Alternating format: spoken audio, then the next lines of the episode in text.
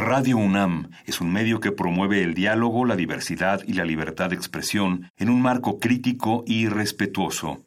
Los comentarios expresados a lo largo de su programación reflejan la opinión de quien los emite, mas no de la radiodifusora.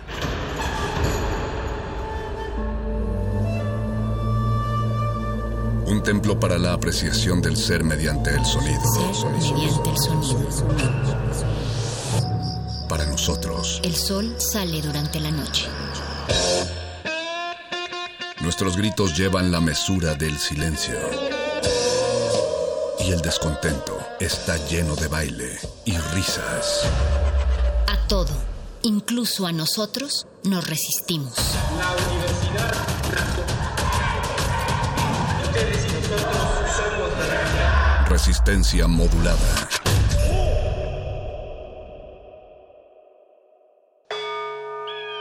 Todos somos máquinas perfectas, antenas, dispositivos inteligentes. Somos la comunidad más grande de la historia. Somos la comunidad más grande de la historia. La tecnología es abrumadora. Aquí puedes usarla a tu favor. Resistor. Resistor. Este programa fue transmitido originalmente el 18 de octubre de 2016. Ingresar código de emisión. 181016R89. Acceso permitido. Inicia secuencia sobre Día Mundial de la Alimentación. El 16 de octubre de 1979 se promulgó por primera vez el Día Mundial de la Alimentación, llamado así por la Organización de las Naciones Unidas para la Agricultura y la Alimentación. La finalidad de este día es concientizar a los pueblos del mundo sobre el problema alimenticio que pasa el planeta, como también fortalecer la unión entre naciones para luchar contra el hambre, la desnutrición y la pobreza. Hoy en día, la ciencia y la tecnología como saberes del ser humano juegan un papel fundamental en las causas que buscan acabar con el hambre del mundo. El hambre del mundo. ¿Desea repetir esta información? Ha elegido no. Inicia la secuencia.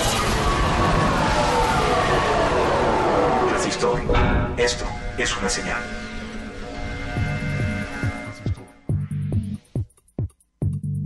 Escuchas una retransmisión de Resistor. Suenan los átomos en el aire, se interconectan las neuronas y retumban los engranes. Radionauta que en este momento nos está sintonizando desde la frecuencia y la amplitud moduladas de esta cabina espacial. Bienvenido seas a una emisión más de Resistor, universo de palabras, de posibilidades cuánticas y buena música, pero sobre todo un camino para conocer más de ciencia y tecnología que ha alcanzado nuestras vidas y comprender estas disciplinas a través de la voz de expertos en el tema. Alberto Candiani, un gusto estar contigo esta noche. Eloísa Gómez, androide preferido de Radio UNAM, bienvenida, muchas gracias a ti por, por esta entrada. Gracias. Estamos aquí en una emisión más de Resistor, su programa favorito de tecnología aquí de Radio UNAM, parte de Resistencia Modulada. Estamos transmitiendo en vivo en el 96.1 de FM. Asimismo, estamos en, en, el 860 de amplitud modulada, el alma mater del cuadrante. Mandamos un saludo a nuestros amigos de amplitud modulada también por prestarnos este tiempo su, su frecuencia. Y es así como esta sesión de Resistor, a la cual, como saben amigos, pueden comunicarse con nosotros en redes sociales. Estamos en arroba R en Twitter y en Facebook como Resistencia Modulada. También tenemos un teléfono en cabina al cual nos pueden llamar esa vieja aplicación que está en sus smartphones, que es el 55 23 54 12. Ahí pueden echarnos una llamada y platicar con nosotros.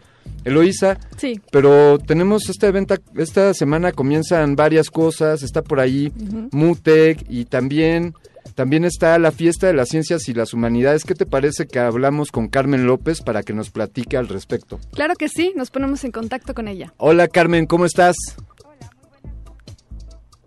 Y muy bien, muy contenta y agradecida por este espacio para que les platique de la cuarta edición de la Fiesta de las Ciencias y las Humanidades. Por favor, Carmen, eh, ¿cuándo da inicio la Fiesta de las Ciencias y las Humanidades? Mira, será este viernes 21 y el sábado 22. Los dos días tendremos la fiesta y tendremos tres sedes en la Ciudad de México.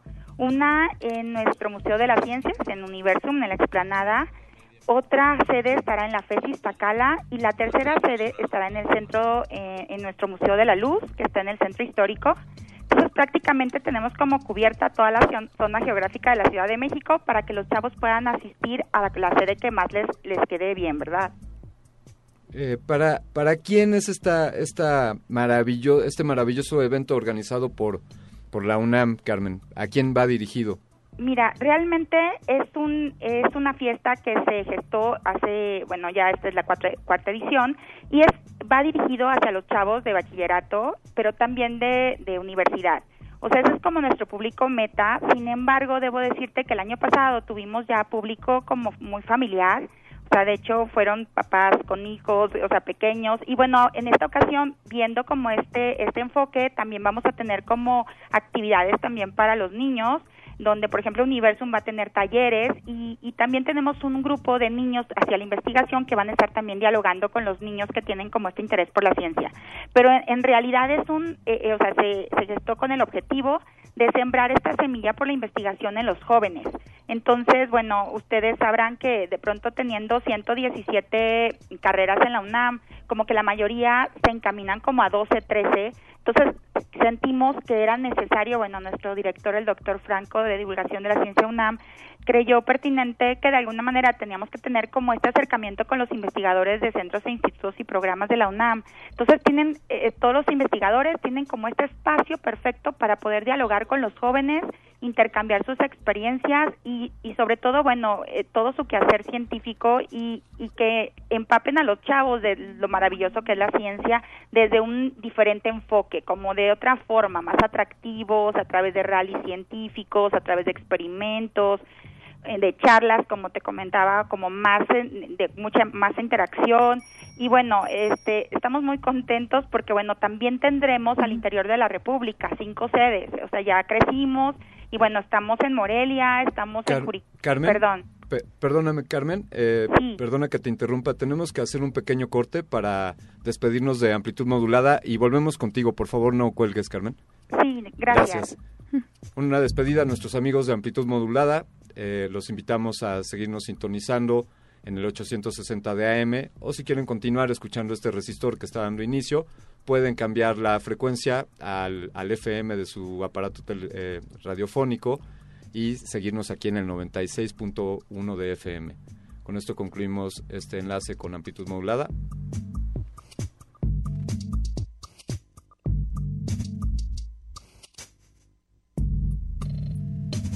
Escuchas una retransmisión de Resistor. Continuamos en la línea aquí en el 96.1 de frecuencia modulada en Resistor con Carmen López, ella es organizadora de la fiesta de las ciencias y las humanidades en Universo, en Universum y en el Museo de la Luz. Eh, Carmen, ¿cómo podemos, eh, cómo puede registrarse la gente para asistir? Eh, ¿A dónde se tienen que acercar? ¿Cuál es el sitio? O cuál es el camino? Sí, mira, eh, tenemos un micrositio donde está prácticamente la programación de todas las sedes, como te comentaba, pero solo para la sede de Universum sí les pedimos que, que se preregistren, o sea, que ingresen al, al micrositio que te voy a decir la liga. Es www.dgdc.unam.mx diagonal la fiesta. Y bueno, ahí encontrarán este, las actividades que se llevan a cabo en foros con horarios específicos. Ahí sí es necesario que de pronto los jóvenes ingresen y, puedan registrarse. ¿Por qué? Pues porque tenemos como, como cupo limitado en estos lugares. Pero de, en todas las otras actividades, que bueno, vamos a tener aproximadamente 600, en dos días, bueno, hay otras actividades en las carpas que son de todos los, participantes, que tenemos aproximadamente como 50 participantes, tanto de la Coordinación de Investigación Científica como de la de Humanidades. Entonces ellos van a estar pues dialogando también los investigadores con los chavos, pero ahí sí no hay necesidad de registrarse. O sea, pueden estar, van a estar desde las 10 de la mañana hasta las 6 de la tarde los dos días y pueden estar dialogando pues durante todo el durante todo el día y bueno presenciando pues también charlas experimentos como te comenté rally científicos como que otras formas para acercar la ciencia a los chavos pero en el registro este solamente es para la, sede de Universo. En los otros pueden entrar perfectamente, son gratuitas todas las actividades y bueno, eh, vamos a tener ahora sí que como te comenté en las tres como zonas geográficas de la Ciudad de México para que puedan asistir a cualquiera. Está fantástico. Está increíble. Qué gran pues esfuerzo están haciendo, Carmen. Por favor, una felicitación también para el doctor Franco. Y, sabemos de, de, este gran trabajo que hace la UNAM para seguir difundiendo la, investigación y la ciencia. Claro, serán bienvenidos y bueno, ojalá que muchos chavos se acerquen porque sí es una gran oportunidad para acercarse a los nuestros investigadores de, la UNAM. Definitivamente. Muchas gracias, Carmen. Muchas gracias. A ustedes. Hasta luego. Bye. Eloisa, tú fuiste hoy a escuchar sonido en tercera dimensión. Ah, claro. De hecho, ahorita acabo de llegar de la Universidad de la Comunicación, donde se llevó a cabo una presentación, presentación audiovisual de Intorno Labs, es un laboratorio de arte sonoro y visual, y estuvieron en el festival Mutec. Bueno, ¿de qué se trató? Pues prácticamente es una sala en la oscuridad donde habían este donde había luces de color azul y habían 24 canales alrededor de toda la sala donde podíamos oír y presenciar el sonido como nunca antes. 24, 24 bocinas, digamos. Así es. Y entonces se emitían sonidos distintos por cada uno de estos canales. Sí, podían ser tanto sonidos como sintéticos, eh, sonidos robóticos, mecánicos o de la naturaleza también. Oye, y digamos en tu experiencia como en tu corta experiencia en este mundo de humanos, tú como androide, eh, y con todos los sensores sonoros que posees, ¿podrías decir que esta fue una experiencia extraordinaria? ¿Es algo que tú ya habías experimentado? Eh, ¿Qué nos puedes contar ahí? Pues mira, yo como androide tengo ciertos sensores que captan pues el sonido, la luz, el aire, la temperatura, pero sin duda esta experiencia fue inolvidable y yo les recomiendo a todos que todavía están a tiempo de asistir a este festival. Eh, de preferencia, eh, visiten mutec.mx. Sí. Eh, va a estar hasta el 23 de octubre o si de plano no van a poder, no se pierdan, en redes sociales vamos a estar transmitiendo videos y posts. Genial, pues ahí está la invitación a Mutec que dio inicio el día de hoy. Hay actividades durante toda la semana y hasta el 23 de octubre sin duda un gran festival que conjuga tecnología, artes y música. Síganle la pista, Mutec, estaremos dando más información al respecto. Y ahora vámonos a escuchar una rola. ¿Qué te parece? Rolololón. Venga. Escuchas una retransmisión de Resistor. Resistor. Esto es una señal.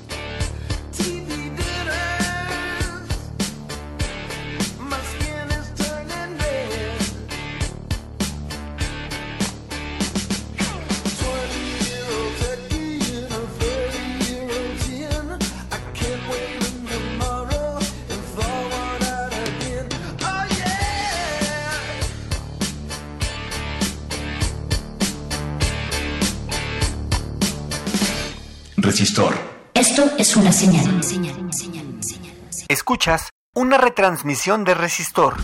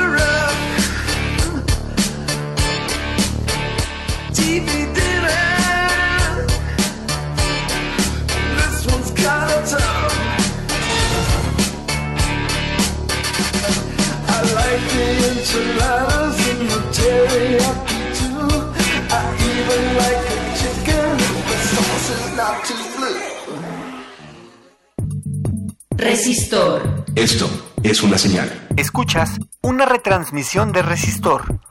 Acabamos de escuchar a CC Top con su rola TV Juniors, eh, grabado en 1983.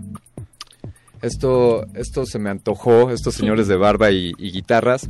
Y quería mencionar únicamente en, en el MUAC, en el Mu- Museo Universitario de Arte Contemporáneo, también tenemos una sala donde podemos experimentar algo así como 27 canales de audio. Así que ahí está, además de Mutec, también en el MUAC tenemos esa tecnología. Vamos a entrarle de lleno a nuestro programa de hoy, a nuestro tema, que es respecto al Día Mundial de la Alimentación. Esto fue promulgado por la Organización de las Naciones Unidas hace algunos años, en el 76, y esto sucedió el día de ayer, Así es, el 16 de octubre. se 16, el domingo, domingo 16 de octubre. Ah, sí, cierto. y 16. con quién vam- vamos, tenemos unos especialistas aquí en la cabina. Claro, eh, tenemos aquí en cabina a la doctora María Eugenia Ramírez Ortiz, bienvenida, y al doctor Carlos Labastida Villegas. Bienvenido también, doctor. El doctor Labastida es coordinador del Programa Universitario de Alimentos. Él, él es médico veterinario zootecnista de formación, pero ha estado en las filas de esta gloriosa universidad ya por, por algún tiempo. Y la doctora María Eugenia Ramírez, ella tiene, tiene un doctorado en tecnología avanzada y ella viene de la Facultad de Estudios Superiores de Cuautitlán. Muchas gracias, doctora. Eh, doctor Labastida, gracias. Gracias por estar aquí con Eh, vamos a iniciar con algunas de estas preguntas como ¿por qué declarar? Vaya, sucedió ya hace algunos años, pero ¿por qué la ONU eh, declararía un Día Mundial de la Alimentación y por qué esto sigue siendo vigente y de ahí su importancia, doctora Ramírez?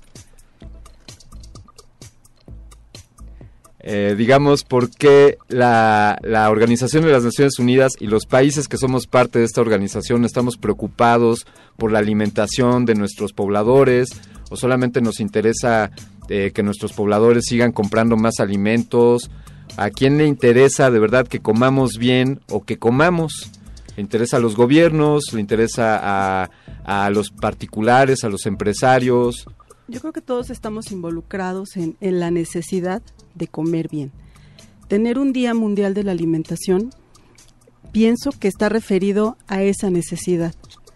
Necesitamos que la población no solamente mitigue el hambre, sino que también coma bien, que coma los nutrimentos que necesita, porque esto tiene una influencia en todo, ¿no? En su desempeño, en la talla que alcanza la población y tiene mucho que ver también con la economía. Esto también le interesa mucho a los gobiernos y nos interesa alcanzar a, a la mayor población posible. Por eso yo pienso que la ONU eh, tuvo esta iniciativa, ¿no? Claro.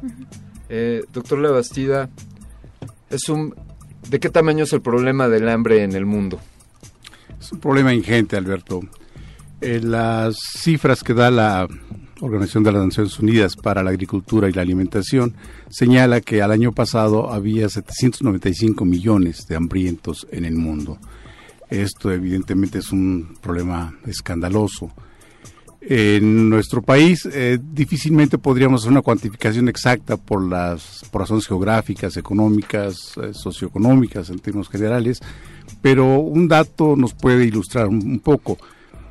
Eh, comer es un acto económico, es un acto de acceso a los alimentos. En este mismo instante se están produciendo en el país o se pueden producir en el país muchísima, muchísima más de la cantidad que se produce actualmente que podría satisfacer las necesidades de, alimento de toda la gente. Sin embargo, la situación de pobreza en la que vive una gran parte de nuestra población le impide tener acceso a esta, a esta alimentación.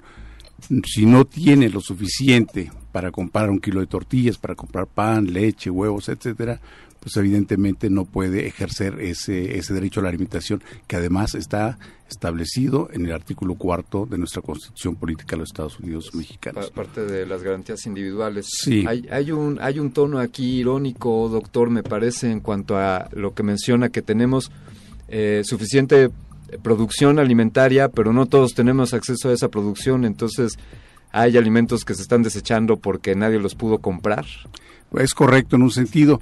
Eh, la Comisión Nacional para la Evaluación de la Política Social, eh, la así llamada Coneval, eh, señala para el año 2014 que existe en nuestro país 55 millones de, pobres. Tenemos una población ahora cercana a los 124 millones de, de habitantes.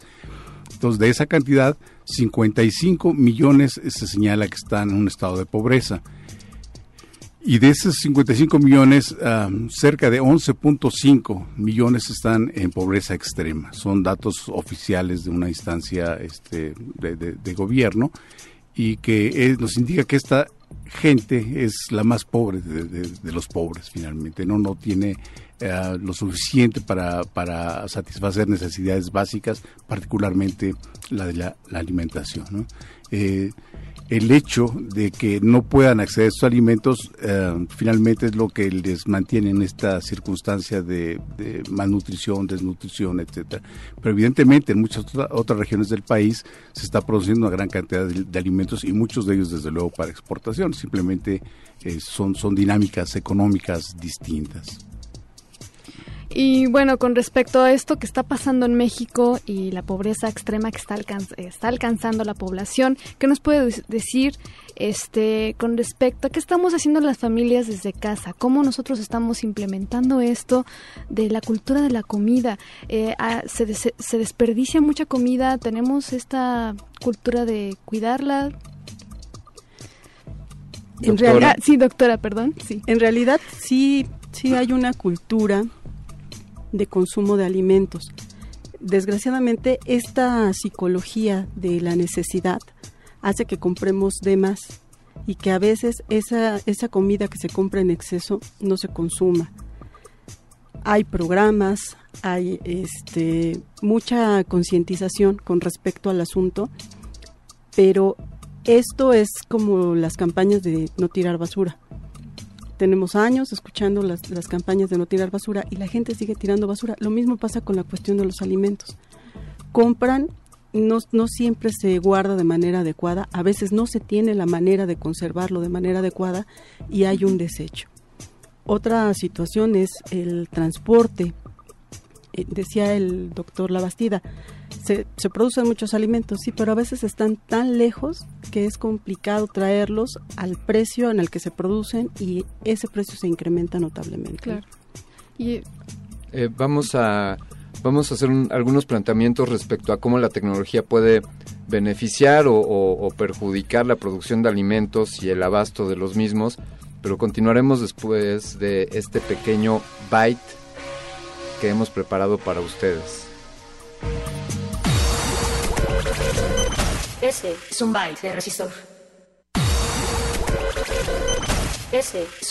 resistor. Para el año 2050 se calcula que la población mundial será de 9.600 millones de personas, por lo que habrá una gran demanda mundial de alimentos en el futuro. El reto mundial es enorme. En 2050 debemos incrementar en un 70% la producción de alimentos y cumplir con parámetros de seguridad, de calidad y de alimentos nutritivos e inocuos. Sin la ciencia y la tecnología estaríamos difícilmente a la altura, dijo Enrique Cabrero, director general de CONACIT, durante el marco de la edición 2016 del Premio Nacional de Ciencia y Tecnología de Alimentos. Byte de resistor.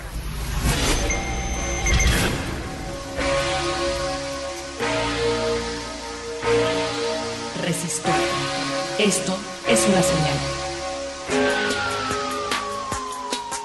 Escuchas una retransmisión de Resistor.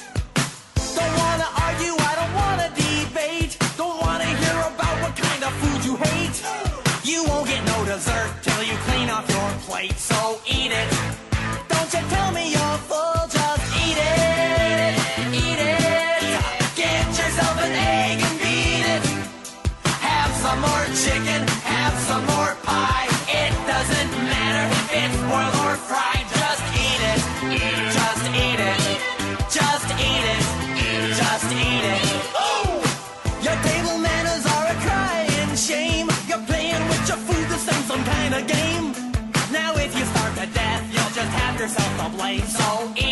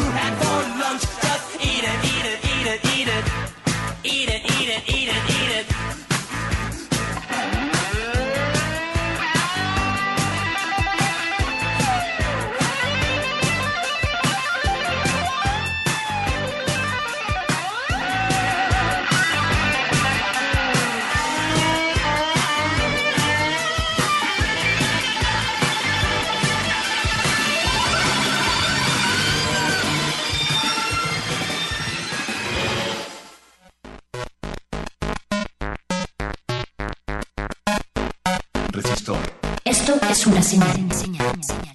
Escuchas una retransmisión de Resistor. Así como acaban de escuchar Eat It de We're All Yankovic. Es una canción, es una parodia de Beat It, de, Beat It, de Michael Jackson, grabada en 1984. Estamos de regreso en Resistor, Alberto Candiani. Qué, qué buen recuerdo con, con, esta, con esta versión de Eat It. Eh, continuamos aquí en Resistor hablando sobre el Día Mundial de la Alimentación. ¿Por qué hablar de esto en Resistor? Porque aquí nos preguntamos si la tecnología puede rescatarnos o puede ayudarnos a comer mejor. Y entonces existen tecnologías, algunas eh, de las cuales ya hemos hablado aquí en Resistor, como la liofilización. Recordarán ustedes amigos este proceso mediante el cual podemos extraer el agua de los alimentos y ayuda a que se conserven. Eh, doctora, doctora Ramírez, ¿cree usted que tecnologías como esta de verdad podrían ayudar a que conservemos mejor los alimentos y a que los hagamos llegar a más personas? Eh, ¿O son esfuerzos que tal vez no, no tengan el ancho suficiente? Son tecnologías, esta y algunas otras, que nos ofrecen posibilidades más allá de lo que tenemos en este momento. Eso nos, nos permitiría tener una mejor calidad de alimento, obtener, por ejemplo, bioactivos que pudieran ayudar a um, tener este, alimentos funcionales con características muy especiales, muy particulares para poblaciones que lo requieren así. La cuestión es que son caras. Hay algunas que ya se están implementando justamente por estos beneficios que nos pueden brindar, pero a largo plazo. No es algo que podamos ver como un beneficio a corto plazo. ¿Y cómo qué beneficios se pueden ver? En el sentido, por ejemplo, de que se protegen mucho más los compuestos que, que son benéficos, los antioxidantes, por ejemplo, que son sensibles al, a la temperatura, que son sensibles a la luz. En, en estas tecnologías se obtienen de manera este, mucho mejor, con mayor beneficio, más concentrado.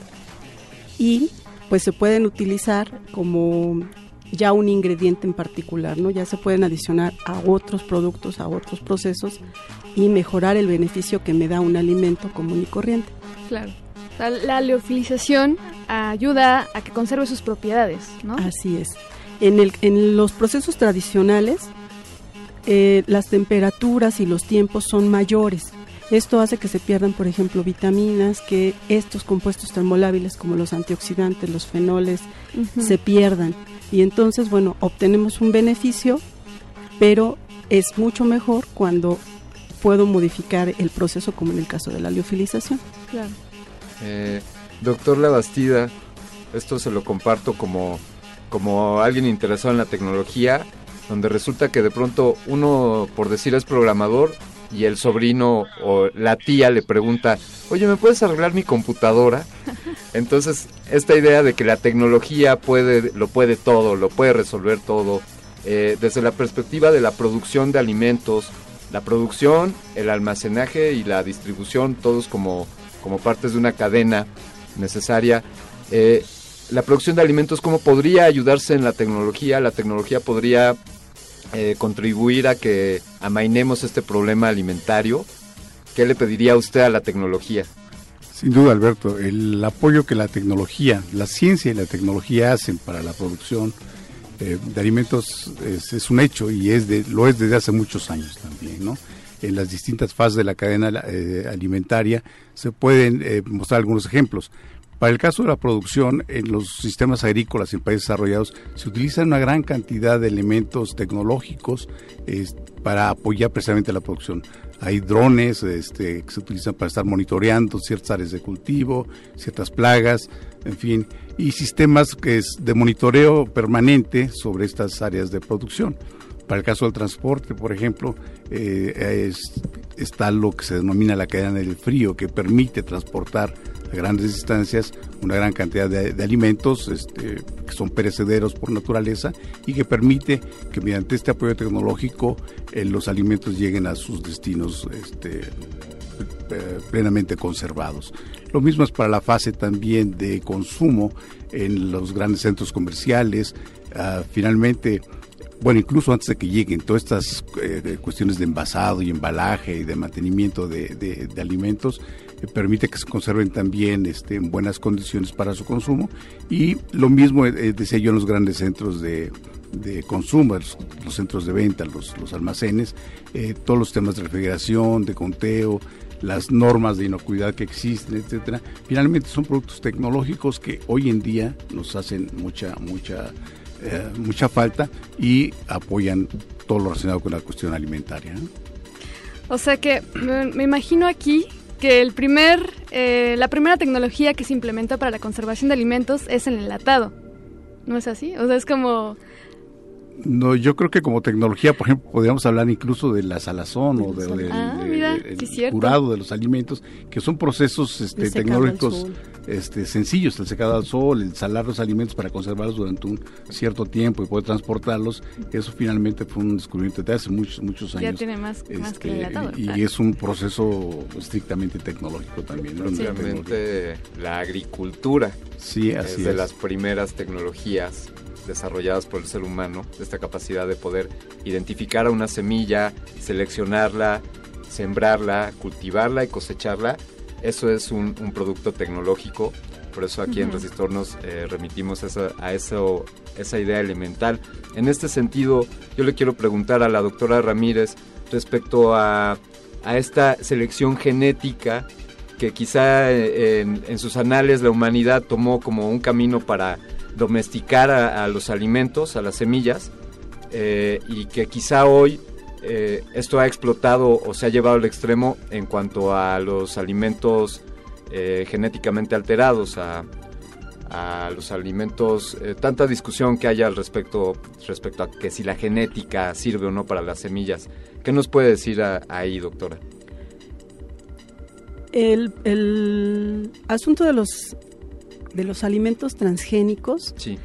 la discusión está situada en la cuestión de si me beneficia, si me va a generar alguna alteración, si puedo tener alguna algún conflicto al momento de consumo. Yo creo que esa no es la parte que, que en realidad nos debe de preocupar, porque decía un colega del Politécnico, hemos comido carne toda la vida y no nos han salido pezuñas. Eh, no, no ese es el problema, ¿no? La cuestión es lo que cambia cuando yo meto eh, semillas o, o, este producción transgénica, ¿no? Hemos tenido problemas graves en el sentido de que se cambia el ecosistema y entonces se alteran otras cosas. Ahí es donde está la preocupación con respecto a la cuestión de los alimentos transgénicos, ¿no? Las semillas que son capaces de resistir plagas, son capaces de resistir condiciones adversas, pero que alteran el entorno ecológico y bueno, pues eso nos causa más prejuicio en, en el sentido económico, más que en el sentido de, el conflicto de salud al, al consumirlos. Es decir, que quizá podríamos estar sacrificando eh, otros factores como el tener un impacto en la flora del, del entorno por estar teniendo este tipo de, cultivos y no permitir que otras plantas puedan competir por ahí en esos ecosistemas. Entonces, entonces estamos, podríamos decir que estamos sacrificando otros intereses a costa de una producción masiva. Eh, esta podría ser, doctor Labastida, la premisa de las grandes corporaciones encargadas de los alimentos, llámense por ahí Monsantos, FEMSA o como se llamen, les mandamos saludos. Eh, ¿Cuál es su, su misión de estos grandes monstruos? Vamos a producir tanto alimento podamos para abastecer a tantas personas podamos o a, a- una costa de repercutir en el medio ambiente o de veras tenemos una causa para saciar el hambre del mundo. Por favor, doctor Labastida, guarde su respuesta. Tenemos que hacer un pequeño corte y en un minuto regresamos. Estamos aquí en Resistor, en resistencia modulada. Quédense con nosotros. Escuchas una retransmisión de Resistor.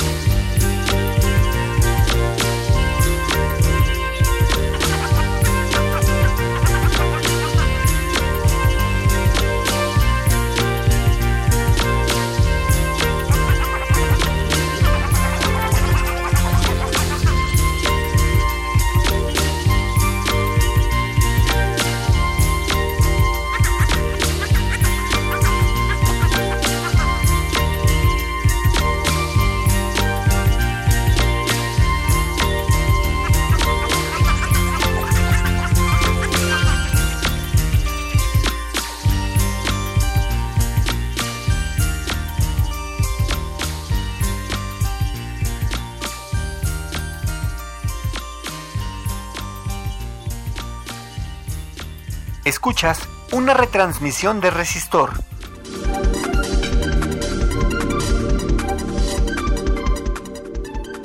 Resistor. Esto es una señal. Y entonces las grandes productoras de alimentos dicen vamos a acabar con un bosque entero porque aquí voy a poner un campo de cultivo. Y, y esto es válido, doctor Labastida. Estamos acabando con una parte del planeta para producir lo que nos vamos a comer. Alberto, yo quisiera aquí eh, señalar lo siguiente. La transgénesis, la producción de organismos genéticamente modificados, no es en un sentido estricto algo negativo. Hay una gran cantidad de cultivos, algodón, soya y muchos otros que se hacen de manera transgénica también y finalmente tienen algunas posibilidades, este, eh, características positivas quiero decir. Sin embargo, uno de los grandes temas, por lo cual resulta eh, muy delicado el- el- la discusión sobre estos aspectos, es lo relacionado con el maíz. El maíz es eh, para nosotros más que un alimento, es, es una cultura de, de muchísimos años. Tenemos en nuestro país poco más de 60 razas distintas, con una gran cantidad de variedades también.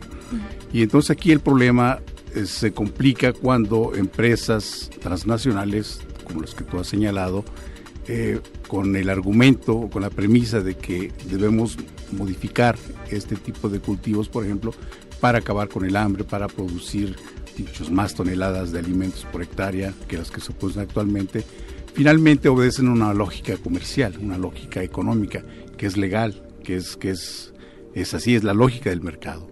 Eh, sin embargo, esto tiene una gran ah, confrontación con puntos de vista de muchos científicos en nuestra propia universidad y en el mundo, en el sentido que en efecto esa lógica comercial choca contra los intereses sociales este, y, ambientales de nuestros, nuestros cultivos. Ah, difícilmente, ya sucedió un ejemplo en los años ah, 60 relacionado con la así llamada Revolución Verde también, que se produjeron una gran cantidad de, de variedades de semillas de alto rendimiento y que en efecto eh, por hectárea su producción era mucho más que las que regularmente se tenían. Sin embargo, después de tantos años seguimos en la misma circunstancia de eh, situaciones de hambre, malnutrición y falta de alimentos básicos que estamos importando este, en gran cantidad, particularmente de nuestro vecino del norte. Entonces, este argumento, esta premisa de que los, uh, particularmente quiero referirme al maíz transgénico, va a resolver los problemas de hambre, me parece que es una falacia. Y eh, obedece particularmente a los intereses comerciales de estas empresas. ¿eh? Finalmente, pues este, existe un marco legal que, que, debería estar supervisando esto, tenerlas bajo control. Eh, y es donde hay que donde hay que seguir insistiendo en esta circunstancia no lo que es mejor para el país lo que es mejor para la sociedad lo que es mejor para nuestro ambiente y, verlo de esta de esta manera. Muy seguramente con esta eh, biotecnología difícilmente podremos acabar también con el problema del hambre, porque el problema del hambre, insisto, es de carácter económico, es de acceso, es un problema de carácter político también, decía un premio Nobel famoso, Elias Canetti, en un libro maravilloso que se llama Más hay poder, todo lo que se come es objeto de poder. Y eso es, hay que entenderlo finalmente, porque es, es así como están las circunstancias. Nuestro problema, nuestro problema dual que tenemos ahora, donde coexisten la desnutrición por una parte, con, con los excesos, con nuestra epidemia de sobrepeso y obesidad, finalmente es de carácter económico, político y social. Y es lo que yo iba a comentarles. Eh, estamos viendo un momento de desigualdad extrema en donde hay pobreza y hay obesidad. Doctora, ¿qué nos puede decir? Comer bien, cómo comer en casa, cómo comer nosotros para no contribuir a esto. Desigualdad. La decisión está en cada uno de nosotros, ¿no? Bueno, en principio eh, se tienen muchas campañas. Eh, ahora los, los consumidores, la tendencia es a consumir productos que le dan un beneficio extra, ¿no? Todo lo que tiene fibra, quitar un poco la grasa, Claro. poner probióticos, poner antioxidantes. Exacto. La cafeína que te ayuda a despertar, no sé qué tanto. O sea, todo, todo ahora, todo nuestros, este, toda la mercadotecnia está derivada con respecto a, a obtener un beneficio extra, no solo alimentarme, sino tener algo que ayude a mi salud. Sin embargo, la cuestión es lo que tengo disponible. Entonces, lo que tengo disponible y lo que puedo consumir de manera más este, sencilla es lo que no es tan saludable. ¿no? Eh, Si vamos a una tienda, lo que encontramos más son este, productos con mucha harina, con mucho azúcar, y es lo que tengo a la mano. Así es. La dinámica de la familia también ha cambiado. El hecho de que las madres ahora también trabajen genera que se busque la comodidad. Eh, El en acelere rápido de la... O sea, sí, el, el acelere de la gente. tener disponibles alimentos eh, lo más este, prácticos posibles y ahí eh, tenemos el, eh, la situación, ¿no? O sea, realmente tomar conciencia de que a lo mejor sí nos va a llevar un tiempo más, pero sí podemos incidir en tener una alimentación más sana, ¿no?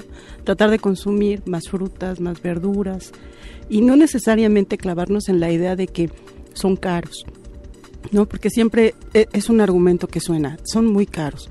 No es cierto. Siempre va a haber este producto de temporada que nos permita consumir esa fibra, consumir las vitaminas, consumir los minerales que necesitamos de una manera que no nos lleve a la ruina.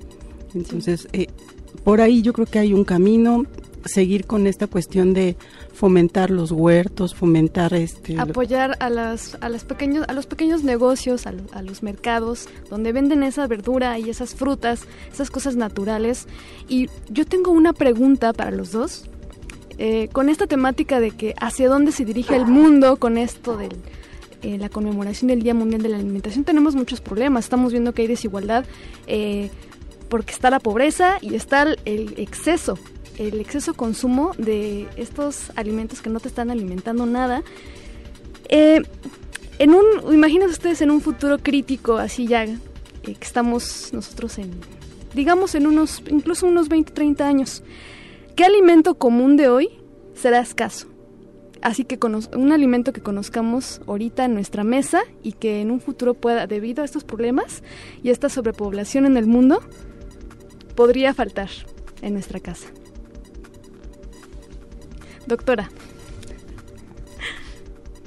Yo pienso que el consumo de carne cada vez es más complicado, ¿no? Lo- Los sistemas de producción de carne son caros, este, se obtiene un rendimiento bajo con respecto a la cantidad que se tiene que invertir y se están buscando alternativas, ¿no? Ahí están los insectos, ahí están este, todo lo que es consumo de proteínas de origen vegetal. Entonces no me cuesta mucho imaginarme que en un futuro la, la producción de carne como la conocemos no va a ser igual. Ya no va a ser. De hecho, ya se está sintiendo eso, ¿no? Que aparte es más cara, ¿no? Se ve. Doctor, ¿qué nos puede decir usted? ¿Qué alimento será escaso un poco? Pues en un futuro, un escenario de 20, 30 años, no veo muchos cambios ah, significativos en cuanto a lo que consumimos el día de hoy. Y, y hago este comentario con relación a un proyecto que la universidad realizó por allá de 1980 que se llamó La alimentación del futuro. La pregunta que se hacía era, ¿qué vamos a comer dentro de 20 años? El proyecto tuvo inicio en 1982 y el escenario, el futuro era el año 2000. Pues debo decirles que el futuro nos rebasó con, con Sí. creces. Pero además, en ese, en ese estudio, finalmente, una de las conclusiones a las que llegó es que en 20 años íbamos a tener tres dietas generales. Una dieta excesiva en grasas, sodio, eh, azúcares, en fin, que es la dieta de los ricos o de la gente con capacidad económica para comprar ese tipo de alimentos. Una dieta que sería ideal, que, que eh, integraba este, productos de origen animal este, y, muchos otros vegetales de cierta calidad, equilibrada, sana y accesible. Y finalmente una llamada dieta del pobre que involucraba frijoles, eh, algunos tlacoyos, cosas por el estilo también, eh, y que podría ser uno de los futuros. Decía yo que el futuro nos alcanzó porque finalmente hoy tenemos eso. Lo que nunca pudimos prever en ese tiempo es, quiero insistir por la importancia que el, que el tema tiene, la epidemia que tenemos de sobrepeso y obesidad.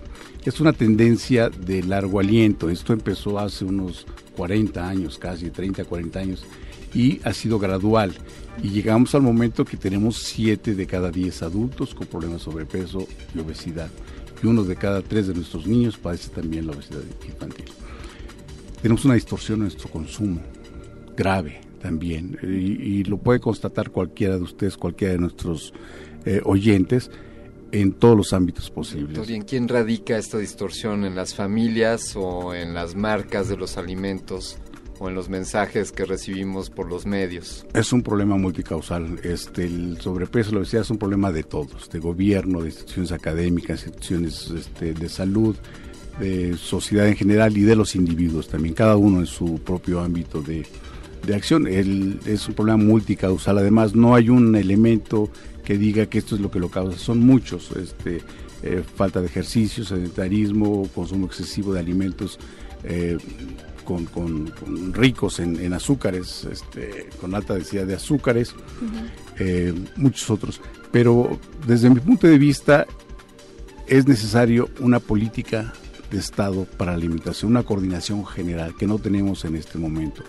El único programa alimentario que tenemos visible en, en la actualidad es esta Cruzada Nacional contra el Hambre, es buena, es positiva y finalmente brinda ayuda a muchos, a muchos mexicanos. Sin embargo, es un programa que está focalizado a 7.4 millones de mexicanos, aquellos que han sido detectados en una situación de extrema pobreza y bueno, les, les otorgan apoyos en especie, pues, apoyos en salud, en fin, eso está bien, pero son 7.4 millones de mexicanos.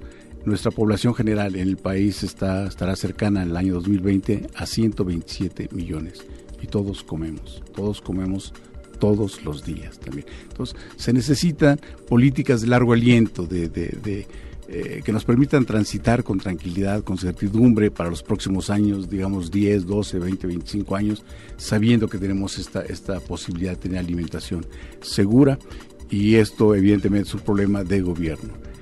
Quiero yo decir aquí, en términos de alimentación, necesitamos más Estado y menos mercado. Salud, más Estado y menos, Menos mercado. mercado. Ahí está el llamado al Estado es. para no hacerse de la vista gorda ante el cómo estamos engordando los habitantes de este país, que sí, en gran medida está en nuestras en nuestra decisión como individuos, eh, comamos, decidamos comer mejor, pero también también están esos otros intereses a los cuales sí les conviene que los mexicanos seamos gordos y tengamos diabetes, por- porque eventualmente podremos consumir esos medicamentos. Ahí la dejamos esa idea. Eh, sabemos que este tema de la alimentación, desde luego, sería desestimarlo en demasía el quererle dedicar únicamente esta emisión. Es un tema sin duda muy extenso que nos podría dar para hablar mucho, pero hoy desafortunadamente el tiempo, el tiempo no nos perdona y tenemos que concluir esta emisión. Eh, queremos agradecerles, eh, doctora María Eugenia Ramírez, que nos haya acompañado aquí, que se haya, que se haya venido para acá desde la Facultad de Estudios Superiores de Cuautitlán. Muchas gracias, a ustedes por la invitación. por favor. Y un agradecimiento también al doctor Carlos Labastida Villegas, eh, coordinador del Programa Universitario de Alimentos. Sabemos el gran trabajo que hacen en su coordinación, sabemos que muchas instancias, incluso de gobierno, eh, sabiamente buscan su asesoría. Eh, doctor, le agradecemos que nos haya acompañado esta noche. Al contrario, muchas gracias a ustedes. He estado muy a gusto platicando sobre estos Qué, temas. qué bueno, por favor consideren que esta es su casa, aun cuando no sea Día Mundial de la Alimentación, aquí nos encontramos y vemos que nos hacemos de comer rico. Bueno, a Androide, a ti te tendremos que platicar cómo es eso de la comida. Sí, lástima, yo no puedo eh, saborear esos esos gustos de la vida humana. Ya estamos trabajando en Unos esos deliciosos para tacos. ti, Eloísa. Eloísa Gómez, te agradezco mucho esta emisión. Ha sido un placer colaborar contigo esta noche. Gracias, también para mí un placer colaborar contigo, con todos ustedes, los que están también atrás, eh, Arqueles, eh, Mau, Memo, Andrés, Oscar. Oscar. Muchas gracias a todos ustedes. De y Silva, sobre- Jesús claro, de Silva, Jesús de muchas Silva. gracias. Eh, pero sobre todo queremos agradecerte a ti, Radio querido Escucha. Radio Escucha, que has sintonizado esta noche el 96.1 de frecuencia modulada. Te queremos invitar a que nos escuches la próxima semana y que te quedes esta noche aquí. Y recuerda, come sanamente. Escuchen esto de los Turtles. Food. resistor. Esto es una señal.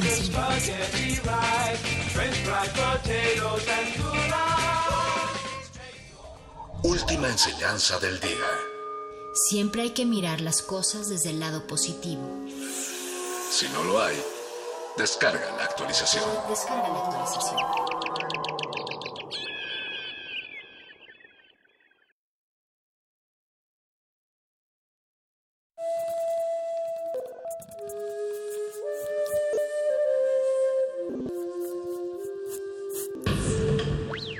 La música emergente es como el silencio. Silencio.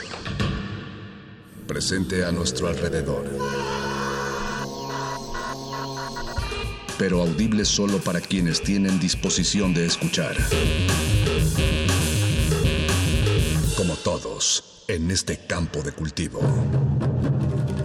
Cultivo de ejercios.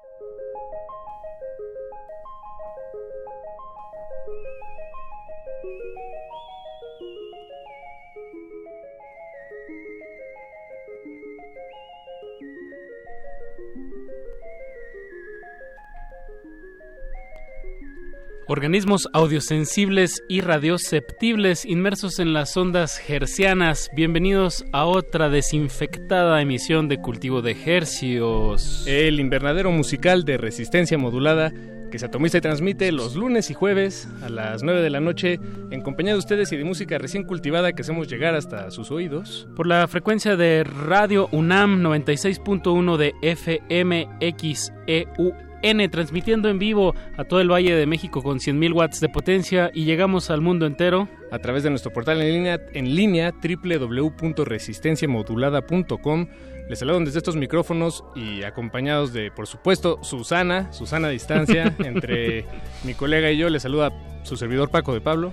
Y su otro servidor Apache o Raspi, un verdadero privilegio todavía poder estar viniendo aquí a la cabina de FM de verdad la emisora está fantasmal. Está casi, casi completamente vacía, no totalmente, pero bueno, todavía eh, eh, hay, hay pues, personas, gente, que aquí la, la, mantiene como, viva. como nuestro operador esta noche, Miguel Ángel Mendoza, muchas gracias por hacer sonarnos y por hacernos llegar hasta, pues a yo creo que están en su casa la mayoría. Sí, casi no, no hay tráfico. Bueno, ahorita camino acá en viaducto, no tiene mucho que ver con el tema del programa, pero había una perrita tratando de cruzar, este, hice lo que pude, pero bueno, eh, en realidad yo y todos los coches del alrededor lo, creo que se nos portamos bien. Había uno que ya estaba intentando meterlo a su coche. y para soltarlo en otra zona. Pues eso creo, ojalá. Pero bueno, digo, a lo que voy es que sí hay coches en la calle, pocos, pero bueno, sí, pudimos hacer eso a la hora pico.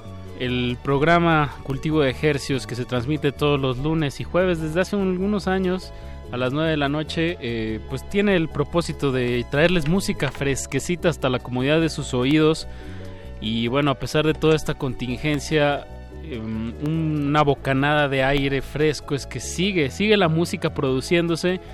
En estos momentos pues no se puede proyectar hacia los escenarios, pero sí se puede proyectar hacia sus audífonos, hacia sus bocinas, hacia sus celulares. Y bueno, esto no para. y eso nos da mucho, mucho gusto porque hay muchas formas de, seguir em, produciendo y pues haciendo que la música llegue a más oídos. Así es, y bueno, también estos eh, tiempos pues requieren tomar medidas necesarias y también como miembros, y me, refiero a este programa como miembro de esta honorable emisora, eh, pues también tenemos una responsabilidad con la, con la comunidad universitaria. Y por ello, antes de comenzar con los estrenos de esta noche, compartirles la música, que de eso se trata normalmente, normalmente este espacio, queremos también eh, compartirle a la audiencia esta información que consideramos relevante de parte del el MUAC, el Museo de Arte Museo Universitario Arte Contemporáneo de, la UNAM, y para ello estamos enlazándonos ahorita vía telefónica con la directora general de Artes Visuales, Amanda de la Garza. Amanda, buenas noches, gracias por tomarnos la llamada y disculpa esta larga introducción, pero necesaria. Muchas gracias a ustedes y pues un saludo también a todo el auditorio. Muy, muy, buenas noches, Amanda, directora general de artes visuales. Eh, nos tienes unas, unas recomendaciones remotas, eh, bueno, a través del sitio del MUAC. Que, que bueno, pues el, eh, ahorita no puedo, tengo entendido, Amanda, no... Pues ningún museo, ningún museo está abierto. Así es, así es, toda la ciudad está clausurada en términos de museos y de actividad cultural física, pero por todas partes están surgiendo muchísimas propuestas de, de, los diferentes museos de la ciudad, de todos los museos de la UNAM, de, de la coordinación de difusión cultural sobre eh, pues cómo poder seguir haciendo cultura, construyendo cultura y estar en contacto con los públicos, porque es un momento en donde el arte es muy necesario eh, cuando estamos recluidos en casa y pues nosotros justamente pensando en esa circunstancia y en la necesidad de seguir produciendo contenidos, pues ideamos varias cosas, toda una, una programación muy amplia. Eh, un, uno de los aspectos centrales de esa programación es la sala 10 del MUAC. Se nos ocurrió hablar, abrir más bien eh, una, una nueva sala en el MUAC, pero es una sala eh, sin muros, es una sala que ocurre en línea en donde exhibimos videos, piezas en videos, eh, video de artistas contemporáneos eh, y que cambian quincenalmente. No hay ningún requisito para tener acceso a estos videos eh, directamente en la página web de, del, del MUAC. Ahí, ahí podemos ver las piezas y por otro lado tenemos también programación para niños. Eh, recientemente lanzamos la, la convocatoria Hagamos un museo. Eh, la idea es que los niños eh, manden piezas de arte, es decir, piezas que ellos hagan y nos envíen un video en donde explican qué significa esa pieza, cómo la hicieron, eh, por qué se les ocurrió esa idea. Eh, y creemos que es una manera también de convocar actividades en familia, actividades para diferentes públicos, eh, ahora que eh, el tiempo ocurre de una manera distinta, ocurre dentro de casa, en línea, en las plataformas, en las redes sociales y no necesariamente en pues en la calle o en, en otros espacios públicos. Gran acierto dirigir este, estos esfuerzos hacia, como dices, hacia los niños. En el caso de, de la sala 10, si uno se mete a muac.unam.mx, eh, rápidamente tienes este despliegue de la sala 10. Y, y en esta ocasión hay un video de Francis Alice, ¿lo dije bien? Sí, sí Francis Alice. Eh, artista belga que el título de la del, del video que dura aproximadamente 10 minutos se llama Un juego entre ruinas. Exactamente. De verdad, eh, dense una vuelta. Sí, está impresionante. muy impresionante. Sí, eh, Francis eh, Alice, eh, pues radica en México hace muchos años y tiene una serie muy larga, por eso tiene el número 19 el video, eh, de piezas vinculadas a, a la idea de juegos infantiles o juegos de niños. Y en este caso, pues se trata de un de una, una dinámica que genera con un grupo de niños y de adolescentes eh, que viven en Mosul, en Irak, y eh, juegan una, un partido de fútbol, pero bajo condiciones muy adversas, pero en donde de alguna manera la vida resurge, eh, la alegría como una forma de resistencia y también la colectividad, que creo que pues es en gran medida eh, la reflexión eh, que queremos eh, impulsar en estos momentos eh, en- tan difíciles para todos y, y con tanta incertidumbre, pero en donde precisamente el arte es una manera de que resurja la alegría, la vida, eh, el disfrute y que bueno podemos sobrellevarlo no nada más individualmente sino colectivamente como sociedad. Y, y además hay que destacar eh, pues la, la rapidez con la que las distintas instituciones y, y organizaciones de la sociedad civil o, de la comunidad universitaria están reaccionando a esta pues a este frenón de mano y, y para seguir conectados de, de alguna manera, ¿no? Y creo que el trabajo que está haciendo con, con este esfuerzo de la sala 10, el MOAC, pues sí vale la pena asomarse y además son, son menos de 20 clics, digamos. Exacto. Este, tec- tecladazos en una en cualquier ventana y este también es una alternativa cultural a, pues, a, a la televisión o a cualquier otra plataforma de contenido de entretenimiento sino esto tal vez es este pues ahora que, que uno tiene más tiempo hay menos excusas creo yo.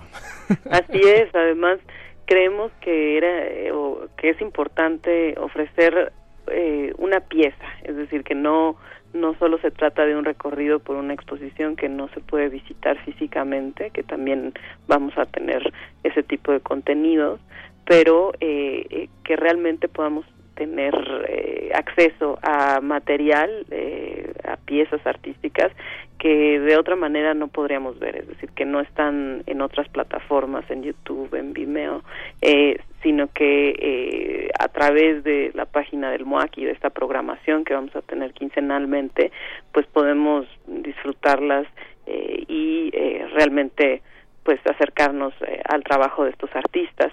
También, bueno, evidentemente estamos eh, preparando contenidos para el público universitario, un público más académico, eh, con a través de podcasts que van a tratar diferentes temáticas también relacionadas con pues la epidemia de coronavirus eh, y, y las consecuencias sociales, es decir, no sobre el, la- el aspecto médico o técnico, sino las social. consecuencias sociales de lo que esto está produciendo. Eh, y por otro lado también tutoriales muy divertidos eh, que está preparando nuestro, nuestro equipo para hacer otro tipo de actividades en casa. Por ejemplo, esta semana tenemos un tutorial que se llama Tunea tu ropa, vinculado a una de las exposiciones que tenemos actualmente en el MUAC, que precisamente habla de la hibridación cultural y eh, pues es una invitación a con materiales muy sencillos que se pueden encontrar en casa eh, hacer aplicaciones en la ropa y tunear como se tunean los los automóviles en la cultura chicana Amanda de la Garza, directora general de artes visuales del MUAC. Eh, muchísimas gracias por, por estas recomendaciones, por darnos esta información y este esfuerzo que está haciendo el Museo Universitario. Eh, pues visiten la página muac.unam.mx. Está facilísimo. Está muy fácil, de verdad. Casi, casi se te despliega todo esto que acabamos de platicar, se te despliega, ah, como dices Paco, muy pocos clics. Muy, Exacto, muy sencillo. Así es, y pues también en todas nuestras redes sociales, en donde va a haber eh, varias entrevistas en vivo y muchísimo contenido, Instagram, Instagram Live, Facebook, Facebook Live, eh, Spotify, YouTube, en fin, toda la gama de posibilidades que ofrecen eh, las redes sociales y que esta, esta contingencia nos ha obligado a salir hacia el espacio virtual de una manera mucho más contundente y pues también estamos aprendiendo muchas cosas nuevas. Salir al espacio virtual. Muy bien, Amanda de la Garza. Pues vamos, vamos con, con algo de música. Muchas gracias, Amanda, por Gracias tomarnos la llamada. Gracias, buena noche. Buenas noches, hasta Buenas luego. noches. Pues vamos con, ahora sí con estrenos, Paco. Vamos a estar pues poniendo pura música que se ha estrenado este 2020. Puro estreno. Y vamos a estar haciendo enlaces telefónicos con algunos de sus creadores. Eh, pero con este, este es el único creador con el que no haremos un enlace telefónico esta noche, pero sí en la siguiente emisión de Cultivo de Ejercicios vamos a escuchar este tema que se llama Pajarillos de la banda Cavirians, un dueto nuevo, emergente, fresquecito, eh, como, como la lechuga crujiente sudada con agüita, así Ale. de fresco. Eh, están publicando este nuevo EP, vamos a platicar con ellos el lunes, El lunes. pero bueno, les compartimos este adelanto de una vez. El tema se llama Pajarillos y están en cultivo de ejercicios. Súbanle que va a haber mucha música de aquí hasta las 10 de la noche.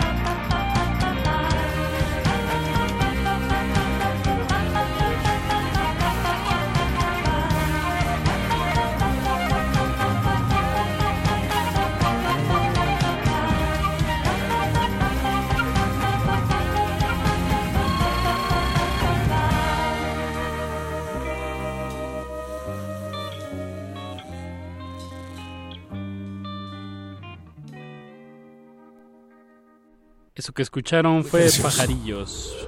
Y esto es cultivo de ejercios. Yo soy Apache o Raspi y de aquí hasta las 10 de la noche, como bien dijimos antes del corte musical, vamos a estar haciendo enlaces telefónicos con músicos que estrenan eh, pues su producto sonoro en este 2020 y pues estamos muy orgullosos de que como decía Amanda de la Garza en el bloque anterior, la directora general de artes visuales del MUAC, que pues hay que mostrar un panorama de que la cultura sigue, ¿no? Y no nada más enfocarnos en lo, en lo biológico que, que nos tiene eh, pues en esta, en esta contingencia. Y pues bueno, la cultura va a continuar y, y- y depende de todos cómo la reconstruyamos. Y qué mejor a través de la expresión artística. Vamos a estar haciendo un enlace telefónico con, con un dueto, un dueto mexicano, eh, si mal no recuerdo es Cholula Chiapas. Hablo del dueto de electropop elec- alternativo titulado Exnovios, que ya tuvimos hace algunos meses aquí en la cabina. Eh, hace Como medio año. Sí, Puede ser, ¿no? Yo creo que un poquito más, pues tal vez que Santiago y María nos lo digan. Ya estamos enlazados con ellos. ¿Cómo están? Hola, muy ¿Cómo bien, qué buena memoria, bien, ¿eh? ¿Te acuerdas perfecto de que es Cholula y Chiapas? Me Sí, sí, pues es que... Todas las historias que pasan acá nos, nos construyen. Oye, sí, los Noche marcan, noche. ¿eh? Ya vi, sí, Nos- sí, nos marcan. bien. María y Santiago, ¿cómo han estado desde, bueno, recuerdo, venían promocionando volumen 1, ¿no? Su primer, su material con el que se estrenan al mundo como exnovios. Sí, la primera vez que los visitamos estaban justamente presentando volumen 1. Ahorita ya con calma. Eso. ah, pues, pues, de hecho Calma se llama el material. Exactamente. Aparte de la expresión, Calma se llama el material que van a estrenar, me parece que mañana viernes. Mañana, bueno, al ratito, más bien en a la medianoche. Ah, ya, ya. Ah, en- la verdad, muchas gracias por Dos horas y media. por, por, por prestarnos el, el tema una, un, un par de horitas antes y poderlo compartir aquí en, en la FM. Muchas gracias a ustedes, es un honor, la verdad. Y ahorita nos estamos enlazando con cada uno de ustedes, eh, pero están en lugares distintos. Eh, me imagino que cada uno en cuarentena. O sea, tres voces en tres lugares distintos sonando a través del 96.1 de FM. Así Muy es. bien. Toma eso, Cada Internet. ¿Y cómo los trata este, mm, pues este frenón, esta, este momento momento raro, di- diferente? digo, y, eh, digamos, enfo- no, digo, si quieren compartirnos lo personal, adelante, los Claro. micrófonos son de ustedes, pero digo también, pues en este momento en el que ustedes están publicando una canción, pues más bien tirándole a la primavera-verano y ahora estamos todos encerrados, no sé, no sé, no sé. ¿Cómo se sienten? ¿Cómo están? Son las vacaciones que nadie va a tener, ¿sabes? Exacto, las vacaciones que el, azote- el Acapulco en la azotea, ¿no? Exacto, precisamente se, se nos hace muy curioso eso porque pues justamente hicimos, bueno, no lo hicimos pensando en que iba a salir en este momento, o sea, no fue así de maquinado, pero Claro. pues se planeó para esta época pues por el beat de la canción y por el video, de hecho pues nos fuimos a grabar el video a la playa, o sea, todo era con el afán de que se prestara pues para este momento, ¿no? Y, y resulta que pues de cierta forma también es positivo porque ahora esas vacaciones que no vas a tener van a ser vacaciones sonoras y visuales en tu casa. el viaje interior eh, virtual. Exactamente, al final sirve, ser- servirá para algo también, ¿no? Quizá quitar la atención un poco de todo este panorama que tenemos ahorita y como un pequeño, un pequeño dulce, una pequeña distracción, vaya. Eso, pues calma, creo que también el nombre del tema y, y supongo la temática de la canción gira alrededor de esta palabra, como ahorita podrán escuchar, pues creo que cae en un, en un acierto también, ¿no? a pesar de, como dices Paco, en un momento muy raro culturalmente, pero háblenos un poquito más sobre el tema en sí. Pues, Calma es una canción que habla de experiencias personales de María basadas en hechos reales. Creo que tiene muchos enfoques desde donde lo puedes ver, pero María escribe desde un lado muy personal, ¿no? María. Perdón, sí, sí, porque ahí que vas a continuar. Pues Calma es para mí una canción que sale de una conclusión, ¿no? A la que llego después de, pues, tener varios encuentros, varias citas, conocer gente, aplicaciones para salir con personas, como de hacer el ejercicio de ser sincera. Entonces mi, mi conclusión es precisamente eh, que debe- debemos tomarnos las cosas con calma cuando conoces a alguien, que debemos de tomarnos el tiempo para realmente saber si quieres estar en una relación con alguien o simplemente no quieres estar solo, ¿sabes? Claro. Como ahondar un poco en esta profundidad de la superficialidad de las relaciones que tenemos ahora y de de querer exhortar a hacer conexiones reales, ¿no? Y no solamente cosas superfluas de un momento nada más. Y a su vez también habla a otro nivel, que es ya no tener 20 años y estar en nuestros 30 y sentir De una que ahora que, tenemos que estamos claridad. viviendo todos nosotros y nuestros amigos, básicamente.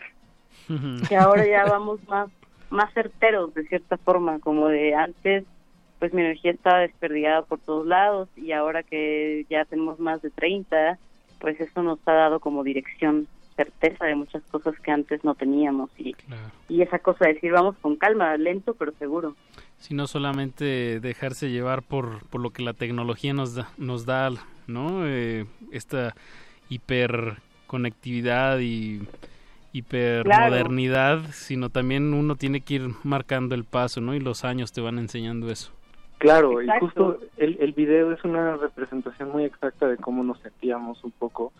Estuvo súper cool que fuimos a la playa antes de toda esta situación, porque pudimos Me encanta que ahorita es un hashtag, ¿no? Así como suben algo y ponen antes de sí, sí, sí. antes de la conti Pre-cuarentena. pre-cuarentena. Si no, pre-cuarentena si no, la gente cree que, que estás afuera. Exacto, y exacto. no puedes ser responsable. Está muy mal visto, exacto. Pero pues lo vemos y nos acordamos de todo este viaje a la playa, estuvo súper cool y de alguna manera lo representa este alejarnos de todo, ¿no? Y ir y, y viajar y pasarla bien, Bien. ir con calma. Pues qué mejor presentación que, que esa para escuchar calma. Muchas gracias María y Santiago por tomarnos la llamada. Eh, estamos pues a sus órdenes cuando estén estrenando música o cuando ya se reactive todo este panorama cultural de, de las tocadas, pues avísenos con dónde van a estarse presentando. claro y si no tendrán que ser virtuales porque esto no puede parar Eso, regálenos Sí, sus, sus redes socia- sus redes sociales para quien eh, ahorita se enganche con la canción, pues les dé les dé seguimiento al proyecto. Claro, sí, nos pueden encontrar como exnovios MX en todas las redes y justo pueden meterse a YouTube también al ratito y ver el estreno del video. Bien, perfecto. Pues escuchemos con calma. Con calma. Muchísimas gracias. Calma. Cuídense, Gracias. sanitícense. Gracias. Cuídense Cuídense, mucho. Bye. Eso, Bye. Pues escuchemos.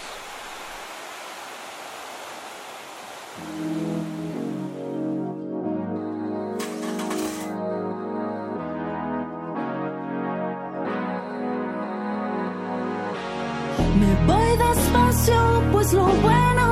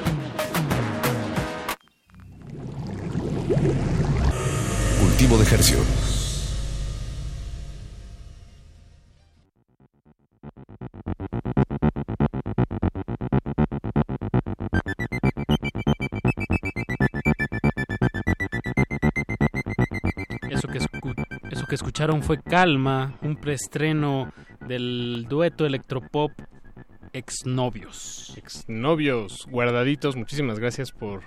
o sea, digo que están guardaditos ellos, eh, como, como muchos, como casi todos. Pero su canción va a salir a pasear exactamente en dos horas y media. En dos Ya horas y media estará disponible para todos, para todas, en todas partes. Gracias por ese preestreno aquí en su 96.1 de DFM de confianza, Radio UNAM. Aquí pescando. Exacto, Paco. Y no coronavirus, ¿eh? No, no, no. Estamos pescando puro estreno 2020 de compositores mexicanos. Aunque me odiaría la verdad tragarme mis palabras y, y que de repente sí saliera coronavirus porque lo pesqué. Es que uno nunca sabe, ese es el problema. Pues no, y a veces no se no tienes este manifestaciones o muy Síntomas. leves síntomas y ahí andas por la vida. Pero nosotros de verdad nos estamos cuidando, eh, sanitizando, gel antibacterial. Susana. Exacto. Y bueno, y la verdad es que dentro de un par de semanas va a ser Semana Santa, entonces los contenidos serán grabados, Exacto. como estaba planeado originalmente, pues. Y, y bueno, pues, a ver, eh, les, les, tendremos, les estaremos informando. Un buen tip que acabo de hacer, un pequeño atomizador que tenía por ahí guardado un botecito, lo llené de alcohol y de repente... ¿Con agua o- bueno, No, alcohol y agua? solo. ¿Puro alcohol? Así, pero le echo muy poquito a mi celular, a mis llaves, a Mm. mis guantes de la bici. Como que ahí lo traigo, creo que es una buena recomendación para todos para quitar un poquito esta paranoia constante del, del virus en todas partes. bien, bien. Eh, bueno, pues están en cultivo de ejercicios de resistencia modulada. Exacto, contagiemos a la audiencia con de lo que se trata este espacio de traer estrenos y estamos muy contentos de hacer un enlace telefónico con Di, con Diana. ¿Cómo estás, Di? ¿Qué onda, Pache? Estoy ¿Cómo? muy bien, muy contenta. Me, me gusta mucho el intro del programa. Pues aquí haciendo servicio a la comunidad cultural, como es tu caso, tú eres una joven compositora de Baja California Sur, pero casi norte, ¿no? sí, de todos lados. es que recuerdo... ¿De, de dónde? ¿De- ¿Exactamente de dónde? De Santa Rosalía, Baja California Sur. Ok, no, es muy, es- yo creo que es uno de los lugares más recónditos de la República Mexicana, o me equivoco, Di, Sí, es un tesorito que está por ahí. en por medio una de las muy bajas. hermosa. Sí. Eh, Es muy difícil llegar, ¿no? Tienes que eh, volar y bueno, luego- depende de dónde vengas. Bueno, sí. Ajá, Bueno, También. ajá, pero no hay ninguna. ¿qué, ¿Cuál es la ciudad más cercana grande? ¿La Paz? La Paz. ¿Y cuánto haces en carro? Mm, como cinco o seis horas, más o menos. Ah, no, bueno, me, me trago mis palabras. O Si sea, está difícil sea, por dónde le ve. O sea, ir a La Paz Es un es, un, es un rollo y luego todavía Sí, sí, manéjate sí. seis horitas. Sí, sí. Sí, pero por una carretera que es, es la carretera transpeninsular y puedes ver Transpeninsular. los colores en la saturación máxima de allá. Es, es muy bonito, la verdad. Y el aire. De, ver- de verdad, las personas que no hayan tenido oportunidad de, de darse la vuelta a Baja California Sur, no lo. Bueno, cuando pase todo este rollo de la contingencia, de verdad dense una vuelta. Es maravilloso ver el desierto y, y el Y el mar de mar. Cortés y eh, mar de Cortés y del otro lado el Pacífico. ¿Ahorita estás tomándonos la llamada desde allá, eh, Diana? No, desde mi casa aquí en la Roma. Ah, ok. Ah, pues cerquita. Muchísimo más cerca que, este, que, que la transpeninsular. Estás estrenando un- una canción eh, bueno, en realidad este, este es el primer tema que sale como, como este proyecto. Sí. Camila. Camila. Cuéntanos Camila sobre, ajá, cuéntanos sobre el tema y todo este proceso. Se oye que la canción tiene un, un, un proceso de producción pues bastante detallado. Ay, qué buena onda. Pues Camila es eh, el primer sencillo de, de esto que yo llamo como mi segundo nacimiento y es a través de mi proyecto musical D. Y, y como también comencé a, a llamarme aquí, no, o sea, es mi nombre artístico, me llamo Diana Laura, pero también es como me dicen mis amigos y es una forma como coloquial ya para mí, ¿no? Y este y esta canción Camila pues representa eh, el el breakout de, de bastante, yo creo que unos dos, tres años, que sí, tres años que no que no lancé mi música y que me la pasé como eh, viajando hacia el interior de mis ideas, buscando un sentido que expresar eh, en lo que decidiera, ¿no? Y con Camila me conecté muchísimo porque habla de, de una deidad y de cierto poder femenino que cubre como esta parte mística en el desierto y, y te enseña el poder del amor. Eh, Camila es como la musa que engloba esta forma Femenina. eh, femenina y celestial y súper impresionante que te cautiva, ¿no? Pero en, en general es como una deidad asexual y este y que ronda por todo el desierto de la Baja justo. Camile. Entonces, ajá, de Camile, también, también, también, sí, sí, sí. Pero mira, este, volvimos a la baja. Es que sí siento que hay como que venir de un lugar tan recóndito no, no te permea, ¿no? O sea, te, todo, todo lo que expreses de alguna manera también refleja, ¿no? De dónde vienes. El- el y- y, más siendo este, este lo está muy cerca de Mulegé, ¿no? Es un- una de las... Es uno de los lugares que más quiero conocer de- del país y no, no he tenido la oportunidad. Cuando quieras, vamos. Uh, Ya, ya dijiste al aire, ¿eh? Ya dijiste al aire. ya sé, ya sé, que se arme, que se arme.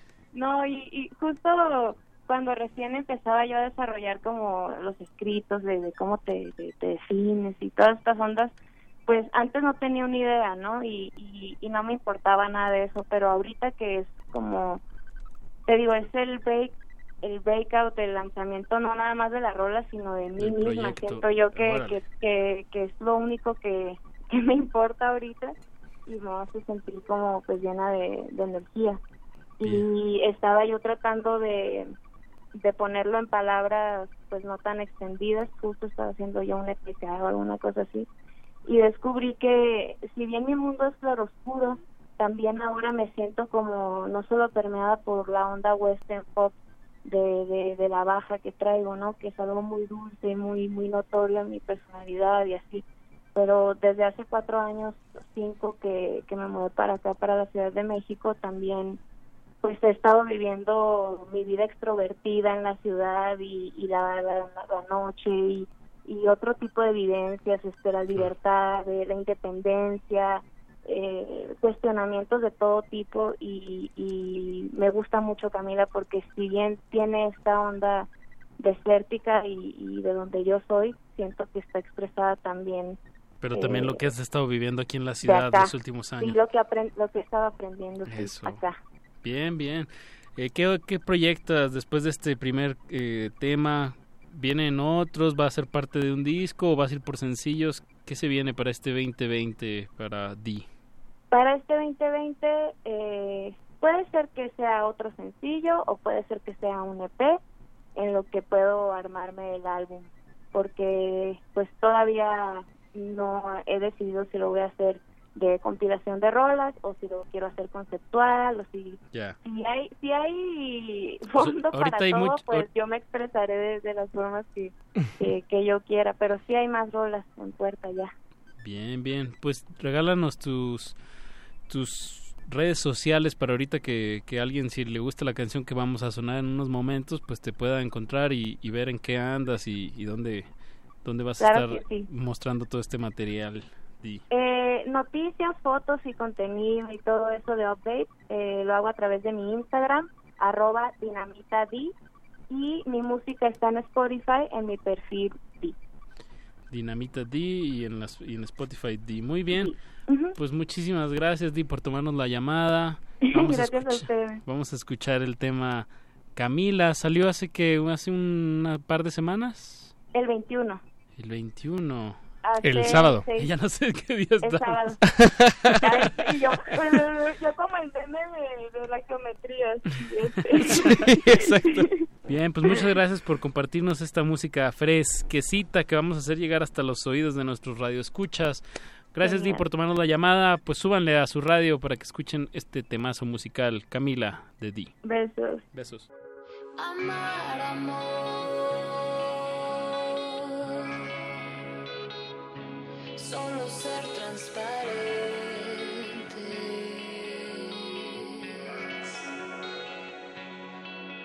En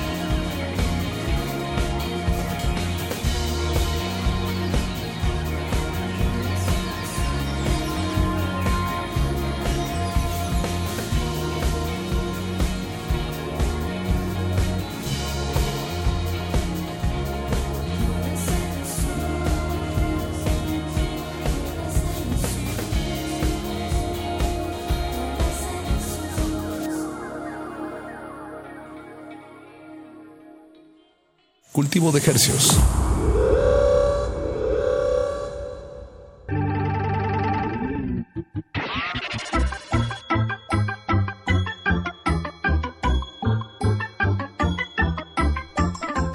Eso que acaban de escuchar se titula Camila, la compositora se llama Di Y bueno, es un, un, estreno que les traemos esta noche. Acaba de salir el sábado pasado esta esta canción y bueno, pues nos da mucho gusto poderla compartir aquí en la FM, darle su estrenón y como hemos estado diciendo en estas últimas emisiones, a pesar de, de todas las circunstancias, de la contingencia, es interesante cómo la cultura debe y continúa a pesar de todo, ¿no? Sí, no, no, no para, no para. Bueno, o, o sí, o sea, bueno, se, se Recibe un redirige, trancazo ¿no? fuerte. Ajá, exacto, como que toda esa energía de alguna manera se empieza a, a dirigir hacia otros, otras formas de que tienen que desembocar en buen puerto. Así es. Como cuando tiras agua en una, Exacto, es como en una agua. cubeta llena de piedras y el agua se mete entre las piedras. Exacto. Pues Y las este- piedras es el COVID-19 y la cultura es el agua.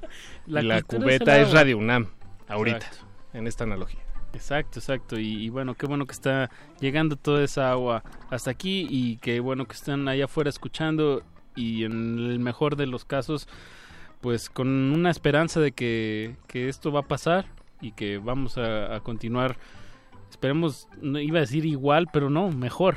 Sí, exacto. Eh, me, me gusta tu optimismo, Apache. Hay que, hay que reflexionar en qué es lo que ne- necesariamente necesitamos y qué es lo que, pues como decía la canción de exnovios, ¿no? Tomar las cosas con más calma y reflexionar hacia dónde, qué es lo que realmente queremos y qué es lo que nada más nos estamos dejando lle- llevar por cierta inercia cultural.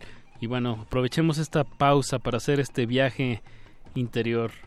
Y para seguirles compartiendo música en este último bloque de esta noche, aquí en Cultivo de Ejercios de Resistencia Modulada, y nos da eh, mucho gusto darle la bienvenida a Víctor Guido.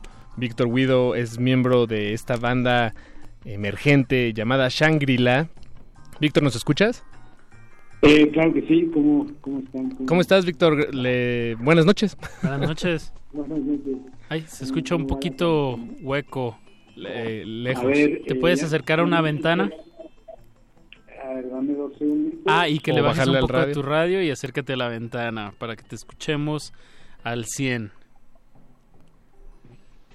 ¿Ya me escuchas bien? Ahí estamos. Muchísimo Muchísimo mejor, mejor. Víctor. Gracias, Víctor. Eh, pues Víctor, nos estamos enlazando contigo eh, para que pues plat- platicar, para que nos platiques sobre esta banda en la que tú eh, compones, en la que tú escribes la, la letra, eh, Shangri-La. Eh, es una banda relativamente nueva. ¿Hace cuánto se, se, se reunieron? Pues sí, todo fue como algo muy espontáneo. Mi hermano es, eh, estudió ingeniería en audio, también producción musical.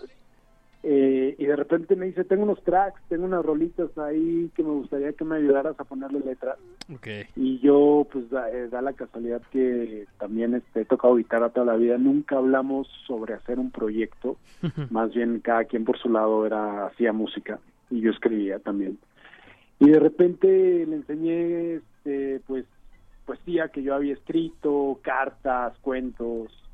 Y le, le gustaron, a mí me gustó su música. Empezamos a, a entrelazar a la música con las letras y pues se dieron como rolitas que pues, nos gustaron, a nuestro parecer salieron pues buenas y dijimos pues vamos a armar una banda y ya empezamos él y yo. ¿Eso hace cuánto fue, Víctor? Hace como un año más o menos, Ah, como un año y medio. Digo, él lleva haciendo música toda la vida y yo escribiendo pues gran parte de mi vida igual. Y- Bien. Y fue como una cosa espontánea. Sí hay una fuerte carga pues de la lírica, ¿no? En, en el tema que vamos que están estrenando, que vamos a escuchar en unos momentos, etérica melodía. Eh, inclusive hay un hay un pasaje en medio de la canción, ¿no? Que se recita. Entonces eso, platícanos más sobre esta formación tuya, Víctor, en, las letras. Eh, claro, pues realmente haz de cuenta que las letras que teníamos, mi, no tengo una formación, por así decirlo, de estudiar eh, letras. Más que nada, toda la vida me ha gustado mucho la literatura y me ha gustado mucho la poesía y me ha gustado mucho escribir también. Eh, las letras que yo hacía eran muy largas, entonces dijimos, pues ya vamos a empezar a experimentar con declamación poética. De hecho, las nuevas canciones que vienen en Spotify que están a punto de lanzarse traen secciones muy fuertes de rap. Entonces, como las letras eran tan largas, buscamos como pues experimentación para poderlas meter en las canciones. Y, en- y ahí salió la declamación poética. Bien, pues sí, es como es un ritmo más acelerado, bueno, como más, más información se puede decir en menos tiempo, ¿no? A través del rap. de alguna manera. Ah, de alguna manera. Eh, y hasta ahorita, al- al- eh, digamos, en este momento, hay disponibles, eh, publicadas dos canciones de Shangri-La. Una es De Noche y En lo Lejos, y la siguiente, la que vamos a sonar eh, esta noche, Etérica Melodía. Eh, Etérica Melodía. Víctor, ¿qué nos puedes decir sobre esta, pues, sobre la producción de, de estos dos temas? Eh, ¿Dónde se grabó? ¿Cómo se, qué- cómo se grabó? ¿Qué, ¿Qué estaba pasando por su cabeza, camaradas? Eh, pues lo que grabamos baterías, bajos, en Panoram, lo demás lo grabamos en el estudio de un amigo y como éramos primerizos realmente fue un proceso bien complejo. No nada más son estas dos rolitas, sino el EP se compone, se compone de siete canciones que vamos a ir sacando poquito a poquito. La próxima que viene se llama Insaciable en Spotify. Y este y pues el proceso de grabación de esas canciones pues sí fue de que le encontrábamos detallitos, volvíamos a regresar y entonces tuvimos toda una odisea. Seis, sí, una odisea totalmente, como seis meses ahí este tratando de, de, de tallarlas, de pulirlas, de algo no suena bien y pues esperamos que ya las siguientes las podamos grabar más rápido. Y ahora con el coronavirus pues ya teníamos varias tocadas ahí en puerta y Sí. pues, se tuvieron que cancelar. Sí, pues íbamos a, originalmente íbamos a tenerlos acá eh, cotorreando en, en, en el programa, eh, compartir la fecha, buenísimo. este, vaya, sí, a, a todos, a todos ahí se nos, se nos sacudió. Se nos cebó. Se nos cebó. este, Sí, pero- a todo mundo, es que a todo mundo se le anda cebando todo. sí, sí, todo. Y, Pero y que no se pierda el buen espí, el espíritu en alto, ¿no, Víctor? Sí, no, nosotros vamos a seguir, igual lo vamos a ver el lado positivo y vamos a sacar las, a sacar las canciones en Spotify y pues mientras que la gente nos vaya conociendo, ya cuando se acabe todo este rollo, ya empezar a tocar en vivo. Bien, pues, Macizo. Víctor, regálanos las redes sociales para, pues ahorita que sonemos el tema, si alguien pues se queda con más ganas y de saber más sobre el proyecto, eh, ¿dónde los pueden encontrar? Claro, en Instagram somos, en Instagram y Facebook somos Shangri-La con doble A y MX, Shangri-La MX con doble A al final. Y en este en Spotify nos pueden encontrar como Shangri-La con doble A al final. Eso. Y le pueden poner, no sé, Shangri-La, Etérica Melodía y rapidísimo. En YouTube, ahí sale. Pues Víctor, ojalá Ah, podamos eh, eh, retomar esta eh, esta invitación una vez que todo se, se calme, con gusto lo recibimos por acá. Y pues mientras vamos Claro a sonar sí. este este tema, Etérica Melodía. Muchísimas gracias por tomarnos la llamada, Víctor. Que, que, que te sea leve, mantente sanitizado. Sí, sí, sí, en eso andamos, ahí echándole la cuarentena. Eso. Sale, pues, este, muchas gracias y suerte también ustedes. Bien, Gracias, muchísimas gracias y bien. muchísimas gracias a todos por su sintonía. Muchas gracias a Eduardo Luis en la producción de esta de, de este programa y a Miguel Ángel Mendoza también por estar en la operación técnica. Muchas gracias. Nos despedimos de estos micrófonos, su servidor. Paco de Pablo y Apache Raspi. Gracias, Paco. Nos escuchamos el lunes. Los dejamos Etérica Melodía de Shangri-La. Chao.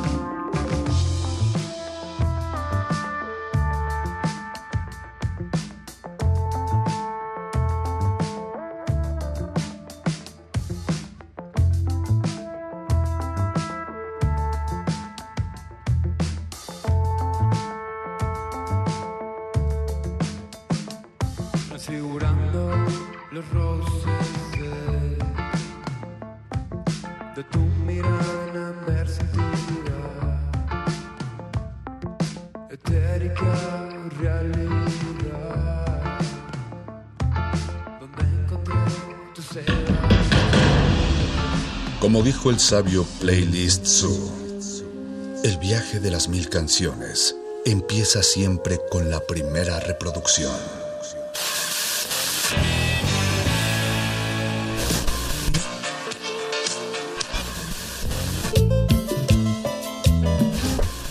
A continuación, un maestro te abrirá la puerta de su lista de reproducción.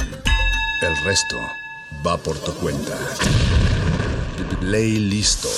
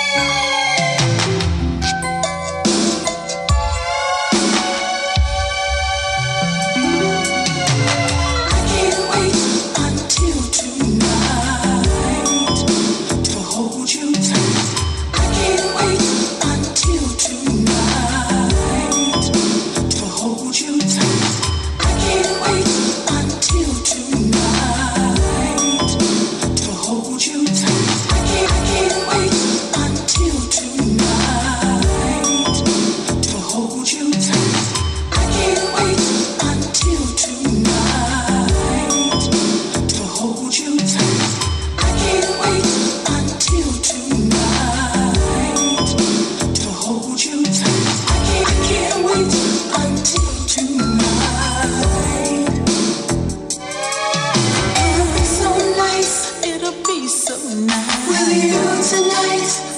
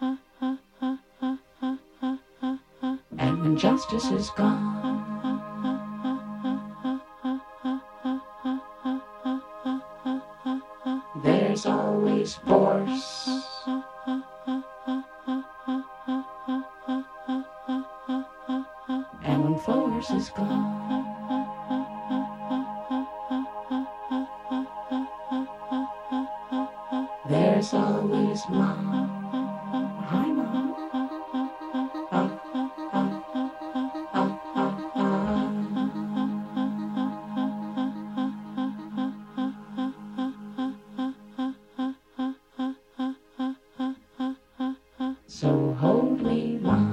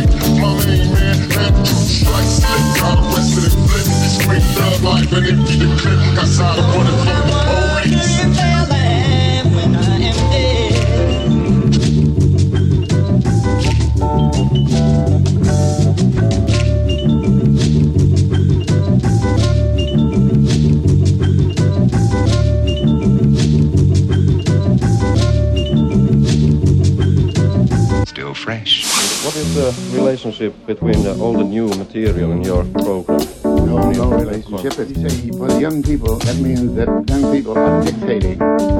They're the dictators or the dictatresses of today as far as the arts is concerned. And this is not true.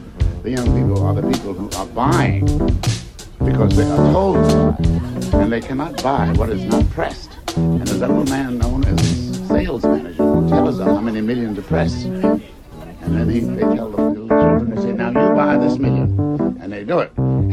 Relationship to music.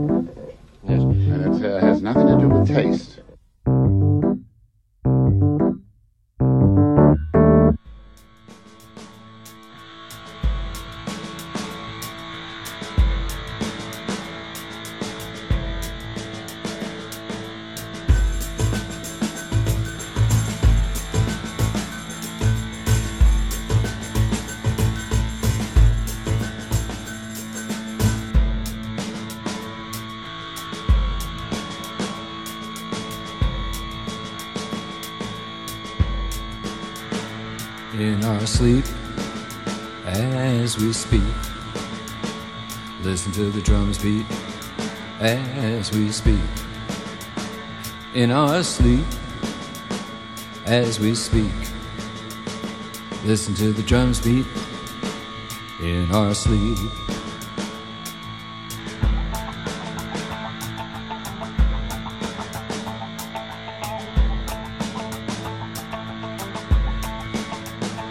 in our sleep as we speak. Listen to the drums beat. As we speak, as we speak. In our sleep. Listen to the drums beat. In our sleep, in our sleep. As we speak. Listen to the drums beat. As we speak. In our sleep as we speak. Listen to the drums beat in our sleep.